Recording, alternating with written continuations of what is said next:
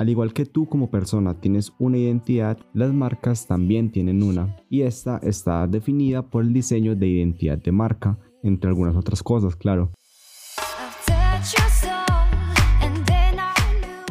El diseño de identidad de marca es algo muy importante y si tú tienes una marca o quieres tener alguna marca, deberás pasar por esta parte. Y en este episodio te voy a contar si vale la pena o no contratar a un diseñador o a un profesional para que haga esa tarea por ti.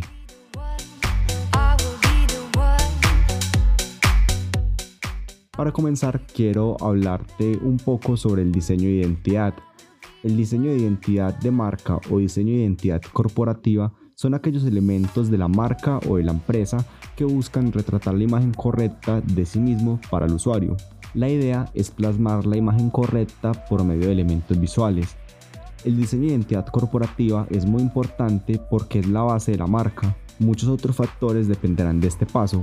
Por otra parte, uno de los propósitos de este diseño es crear una conexión entre la marca y los consumidores o los usuarios. Como lo has notado, he hablado mucho sobre este tema y algunas personas deciden crear ellos mismos el diseño de identidad de su marca y en algunos casos no le dan la importancia que eso en realidad tiene. Inclusive, este tema todavía no está tan bien tocado que algunas personas pueden llegar a pensar que el diseño de identidad de marca es simplemente un logo, que es suficiente tener un logo para arrancar con tu proyecto y ya. Y eso no es así, hay mucho más allá de un simple logo, de una simple imagen.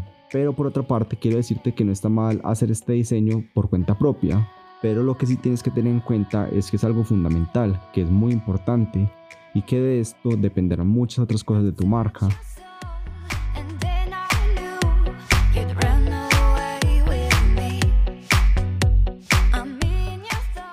Tienes que tener en cuenta muchos factores para que realices correctamente el diseño de identidad corporativa. A continuación te voy a dar algunos elementos que son muy básicos que toda marca debería de tener y con los cuales puedes empezar como punto de partida. El primero de ellos es el logo. En un próximo episodio lo dedicaré completamente o exclusivamente a este tema, pero tu marca deberá tener lo que las personas suelen llamar un logo. Y este, a su vez, debe tener algunas características que parte de esas características son que comunique gran parte de lo que es la marca, que sea atractivo, que sea fácil de leer, que sea fácil de recordar, que tenga los colores de tu marca, que sobre esto ya hablaré a continuación, entre otras características. Entonces un logo no es simplemente una imagen y ya, debe tener algunas características para que sea un buen logo para que cumpla correctamente su función. Ahora, otro de los elementos que tu marca debería tener definidos es la paleta de colores. Toda marca debe tener algunos colores con los cuales los asociamos. Si te hablo por ejemplo de McDonald's, pensarás en colores como el rojo, como el amarillo. Si te hablo de Coca-Cola vas a pensar principalmente en el color rojo, pero también vas a pensar en el negro y en el blanco. Y bueno, la idea es que una marca cuente con los colores con los cuales la podamos asociar a ella. Pero por otra parte, la idea es que esos colores transmitan correctamente lo que es la marca. No sé si has escuchado un tema sobre la psicología del color y eso muy básicamente es que cada color tiene su significado, cada color transmite ciertas cosas y lo ideal es que tu marca esté asociada con este significado. Y otro factor que debe estar muy definido en una marca es la tipografía o fuente tipográfica. La fuente tipográfica es el tipo de texto que se utiliza y este tipo de texto también habla, también comunica cosas. Hay tipos de fuentes formales, informales, juveniles. Hay muchos tipos de fuentes tipográficas y tu marca deberá elegir la correcta. Listo, estos son tres elementos muy básicos que toda marca debe tener. Para elegir estos tres elementos y todos los elementos del diseño de identidad se deben realizar estudios, se debe conocer muy bien la marca, conocer qué es lo que queremos transmitir, qué es lo que queremos comunicar, a quién le queremos comunicar o a quién le queremos llegar, a quién le vamos a dirigir todos nuestros productos, pero también lo que estamos haciendo visualmente. Detrás del diseño de identidad de la marca hay un estudio el cual muchas personas también omiten. Entonces para elegir estos tres elementos que te mencioné anteriormente y cualquier elemento del diseño de identidad de marca, debes realizar los estudios correctos para saber qué es lo que quieres transmitir y también para que lo hagas de la forma correcta.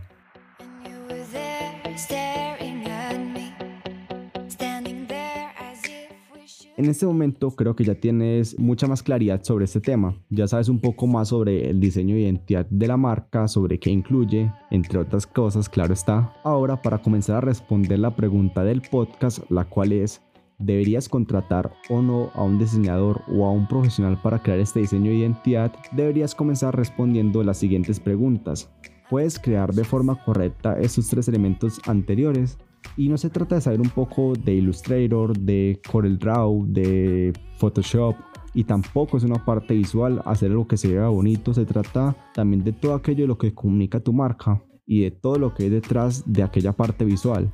O sea, elegiste el color rojo, pues el color rojo transmite algunas cosas y si tu marca quiere comunicar exactamente lo contrario, pues ya comenzaste mal, la embarraste. O si tú quieres que tu marca sea percibida de forma seria y elegiste una fuente tipográfica y unos colores que comunican lo contrario, que son muy juveniles y que comunican informalidad, pues también comenzaste mal. Entonces la primera pregunta que te deberías de hacer es, ¿soy capaz de elegir correctamente el logo, la fuente tipográfica y la paleta de colores para iniciar mi marca?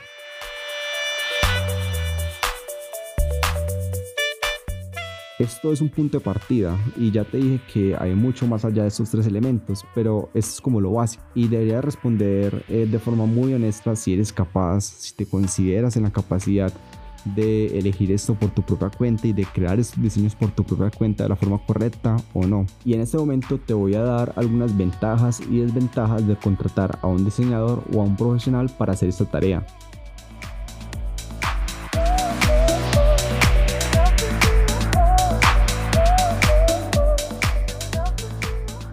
Algunas ventajas de contratar a un profesional para realizar el diseño de identidad de marca es que tiene mucha más experiencia en este tema, sabe qué hacer, sabe qué no hacer, tiene el conocimiento necesario para realizar todo esto de la forma correcta. Al contratar a alguien no le dedicas tanto tiempo a esta parte y lo puedes dedicar a otras cosas. Tu marca estará mejor fundamentada, transmitirá más, comunicará de una mejor forma y se verá mucho más profesional. Aquí hay algo que quiero eh, tocar y es el tema del dinero porque el dinero en este momento no es ni una ventaja ni una desventaja, porque algunas personas pueden creer que al hacerlo por sí mismas ahorrarán mucho dinero, pero no es así. Si cuentas el tiempo que inviertes haciendo toda esta tarea y lo que vale tu tiempo, vas a ver que en realidad no estás ahorrando, entre muchos, entre muchos otros factores. Por ejemplo, si no sabes mucho del tema y haces un mal diseño, esto va a perjudicar tu marca y en el tiempo te hará perder dinero, ya sea porque no cumple bien su función o para realizar las mejoras que esto requiere.